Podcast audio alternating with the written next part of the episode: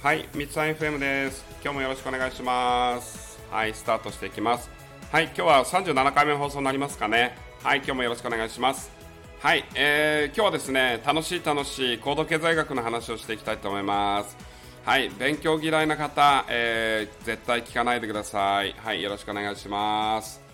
はい、えー、っとですね、あのーまあ、非常に高度経済学好きでですね、えー、っと、何が好きかというと、まあ、ナッジ理論というのがあるんですけども、これはですね、あの、高度経済学を、そっと後押しするっていう意味でのナッジっていう意味なんですね。だから、あの、人を幸せにする、便利で、まあ、楽に人が物事を実現できるよっていうものがナッジ理論というのがあってですね、まあ、それを例えばあのスーパーだったらここに並んでくださいとかあのマークですね、えっと、いつもトイレをきれいに使っていただいてありがとうございますとかあのマーク。ストップなんとかとかあのマーク。あれナッジ理論ですね。あれがあることであのみんなが行動をですねあの変えてあの気持ちよくですね自分のいい選択自分にとってのより良い選択を自発的に取れるようになっていくという手助けする手法なんですね。優しいですよね。手助け大好き高度経済学ということですよね。なのでそういう部分をちょっと話していきたいなと思います。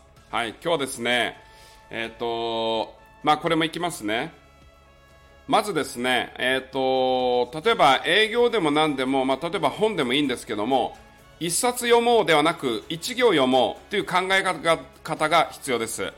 で、営業でも何でも、一件取ろうではなくて、まず1分外に出よう。まあ、もし飛び込みの英語だったらですね。じゃあ、あのえ営業1件制約するんじゃなくて、1件電話しようとか、1件メールしようとか、そういう1件、1回だけ、ちょっと1分っていう風に設定を置くことによって、まあこのぐらいだったらできるかなっていう風になるんで自分が動きやすいってことなんですよね。めちゃくちゃ優しいですよね。はい。非常に優しい行動経済学です。まあこれを使ってですね、自分の人生がですね、少し前に進むように皆さんも工夫したらいいのかなと思いますね。あとですね、頼み込む技術が結果を集める人になるコツですね。頼むっていう技術がまあ、もっとですね、もう頼む技術が20倍上がったら皆さん人生どうなると思いますか？だから、連絡して、あ、ごめん、こういうことがあって、こうでこうでこうでこうなんだけど、こうでこうでこうやりたいから、だからぜひね、これやってほしいんだよね、ぜひこれやってくれたらもう本当に幸せ、ハッピー、やばい、オーマイガーって言えばですね、もし相手が聞いてくれるってなったら、オーマイガーっていうような体験ばっかりすることになるわけですよね。で、また、ペイフォワードとしてみんなに幸せが広がっていくって考えると、頼む技術がある人の周りにはですね、結果がゴロゴロ落ちてるし、雪崩のごとく幸せが寄ってくるってことなんですね。これ非常にラッキーですよね。だけど、日本人って頼む技術が非常に弱いんですね。失礼かなとか迷惑かなとかってやるんですけど、意外にですね、皆さんもわかると思いますけど、めっちゃ頼まれたら、いや、ちょっとできないなっていうのがあったとしても、でも頼ってこられたっていう部分で嬉しくないですか？そう、そういう部分なんですよね。意外に表面的なことだけを見て自分の行動を制限してるわけですよ。そうじゃなくて、まあ、一回ちゃん、一回行ってみようかな、とりあえず、みたいな。ので、ダメ元で行っちゃえっていう。で、断られたらしょうがないよね、みたいな。でももう一回頼んでみよう。だって、この人にお願いしたいから。そういうのに自分の思いに、自分のハートに忠実に素直に動いてる人、絶対結果得るんですよ。絶対に。で、1週間に多分5回も頼み事してないはずなんですね。だけど起業家は頼み事のプロで、いろんな人に頼み事ばっかりしてます。毎日毎日頼み事。頼み事、頼み事、頼み事で、起業家っていうのが成立してるので、あの、だから僕からすると慣れているっていう、あの、部分ですよね。ただ僕にも頼み事が苦手なところがあって、それはあの、カフェとかで、あのー、手を挙げるとか、待ってるとかですね、あれだけがね、難しいですよね。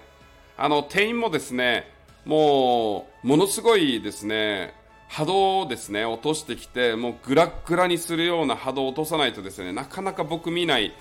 あの、コーヒー館というところもあるんですけども、非常にですね、あの、戦々恐々という思いを持ちながらですね、コーヒー館にはいつも行くと。で、入るときにですね、存在感をちょっと示しておかないとなかなか見てくれないので、初めに会った方にですね、強めに目を合わせておくということをですね、あの、わかるでしょうっていうふうにやらないとですね、なかなかね、来ないっていうねことも起こりますんで皆さんコーヒー缶お気をつけてみてくださいね、はい、優しいコーヒー缶なんですけどねたまに無視する時があります、はい、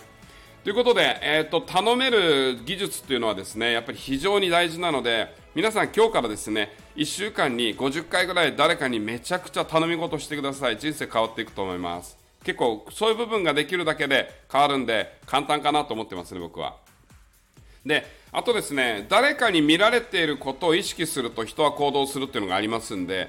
自分がやってることがみんなに分かるようにしていくっていうのは非常に大事なことですね。だからグループ LINE でつながってるとか僕らでもこの高度経済学を組み込んでですね状況ヒーリングワークというのはやってます。グループ練習会っていうのがまさにそうですね。1人で練習してくださいって言うとですねそんな1人なんかやるかみたいに忙しいわみたいになるわけですよね。だけどみんなでやってくださいってなるとやるんですよね。毎日毎日。そんなにやるのっていうぐらい見られてるんでやると。これはあの引っ掛けてはめてるとこじゃなくてその方がですね技術が上がるんでグループ練習会という概念を入れた今回からですね。次回からそれがまた半年間続くんでスーパーサイヤ人になるなっていうので僕らも。だから高度経済学まみれのですねあのプログラムになっていくんで動きやすいっていう部分ではちょっと怖いとか苦手っていう人でもやたら動いてしまうっていうものをプログラムの中に組み込む予定でいるんであの非常に僕は楽しみで、まあ、だから動きやすくするっていうだけなんで別にこれ洗脳とは全く違うわけですよね。洗脳はですね基本はできないんですよね、人って。あれあの勉強していったら分かりますね。はい、で、えーと、次ですね、まあ、あの観察し、記録することで行動が変化するよ。自分が今日何やったんだ、何食べたんだって、食べ物をね、レコーディングしていくだけで、レコーディングダイエットっていうのもありますんで、あのじゃあ勉強したものは何を勉強したんだって、これレコーディングする必要もあるし、そういうのもね、どんどんやっていくと。で、社員と喋ったメモを取ったりですね、お客さんと喋ったメモを取って、これもレコーディングなんですね。で、こうやって記録して観察していくことで行動が変わる。こうしよう、ああしよう。だから、行動がなかなか結果に伴わない方は、記録ベター多いですよね。記録してないんで、あの人が前こう言ってたな、こう言ってたな。だから振り返ってあなたこういうふうに頑張ってましたねって言えない方はおそらく記録を取ってない。で、メモも取ってないし、頭の中で記憶してるつもりなんですけど、こういうのを記録とは言わないんですよね。記録風という感じで、あのー、まあ、それはですね、あのー、忘れていくので、メモを取る必要があるのかなと思いますね。はい。で、これですね、次面白いんですよね。これあのー、死ぬまで覚えててくださいっていうことなんですが、これは何かというと、えー、やらない人ほど準備時間が長い。これも傑作ですよね。あのー、恥ずかしいってね、両手でね、目を押さえた、顔を押さえた方、おそらく今聞いてる方で2000万人ぐらいいるんだと思います。そのぐらいですね、準備時間長いですよね。僕も含めて。あれやろう、これやろう、こうやってこうやって、計画だけはもう、計画書だけはですね、もう山のように積み上がるわけですよね。だけど、やらない人だけ、めちゃくちゃ準備時間が長い。これやってくださいって会社に言われてもですね、よし、じゃあ準備しようみたいな。いうのがあってでも準備なんかやってるとですね永遠にやらないわけですね起業家もですね5年も6年も準備する方いますそれも大事ちゃんとした準備は大事なんですがでも準備の意味合いですよね準備の大切な意味合いってこれグループディスカッションの中に入った時に質問されたんですね。準備が長いとやらない。でもパッとやると計画性がないからまたどうなるんだこの間が分かんないですよねみたいな話があったんで本当に世界一いい質問するなと僕思ったんですけどこの準備の意味というのは行動の中にある準備っていう定義なんですね。だから要するに動けば動くほど準備するっていうことが磨かれていくんです。行動すれば行動するほど準備がブラッシュアップされていくんですごくスムーズに準備してすぐやる準備してすぐやるっていうサイクルに入ります行動の中にのみ準備があるんですねだからまず一歩目動いて2歩目で考える、3歩目で考える、準備するって意味ね。そういう部分でやっていくと必ず物事動きます。でも、やる前にですね、1週間も2週間もプランだ、なんだ、計画表だ、なんだかんだってやってるとですね、そんなの永遠に表に出てこない。これさえ覚えてればですね、もう今世大丈夫だよね、余裕だよねっていう、まあ、オーマイガーっていうような体験をするんじゃないかっていうことですよね。行動経済学をかき集めていけばですね、大半の人はですね目閉じてても何でもできるそのぐらいあの強強烈な武器学問だなと思いますねであの僕、学習塾の経営を15年オーナーとしてやってたんでそれでも言えるんですけど例えば勉強したくないとですね机の掃除始めるんですねこれ面白くないですか？あの見ていて机の掃除が長い子。あの成績が伸びないんですよね。やたらあの筆箱の中身見たりもう一回チェックしたり本を出したりですね。もう一回出し忘れてあってあれやったりってバタバタバタバタ動いてる方いるんですけどもなかなか成績上がらない。あのだけど成績上がる子はですね。もうパッと鉛筆出したらパッとやり始めるんですね。早い。取り組みまでのスピードがもう尋常じゃないぐらい速い人が大体あの2、300人いても1桁台。超速い子はやっぱり5倍以内に入りますよね。そういう部分で僕らも気をつけないと机の掃除ばっかりやってですねなかなか勉強をやらないよねっていう部分があるのでまずは1ページ目読んでみる。本があればですね1行読もう。でもたったこれだけですよね。それやっていくっていうのがあったらいいんじゃないかなと思いますね。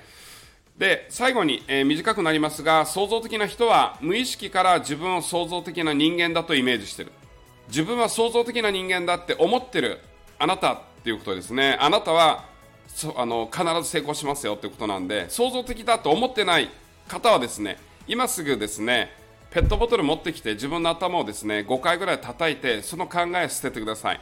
でそれで、えーと、自分は創造的なんだって思わないといけない。何の証拠を探すかじゃなくまず思ってそれをイメージして貼り付けていく。それやっていただければいいのかなと思います。はい今日この辺で終わりたいと思います。今日もご視聴いただきましてありがとうございます。それじゃまたね。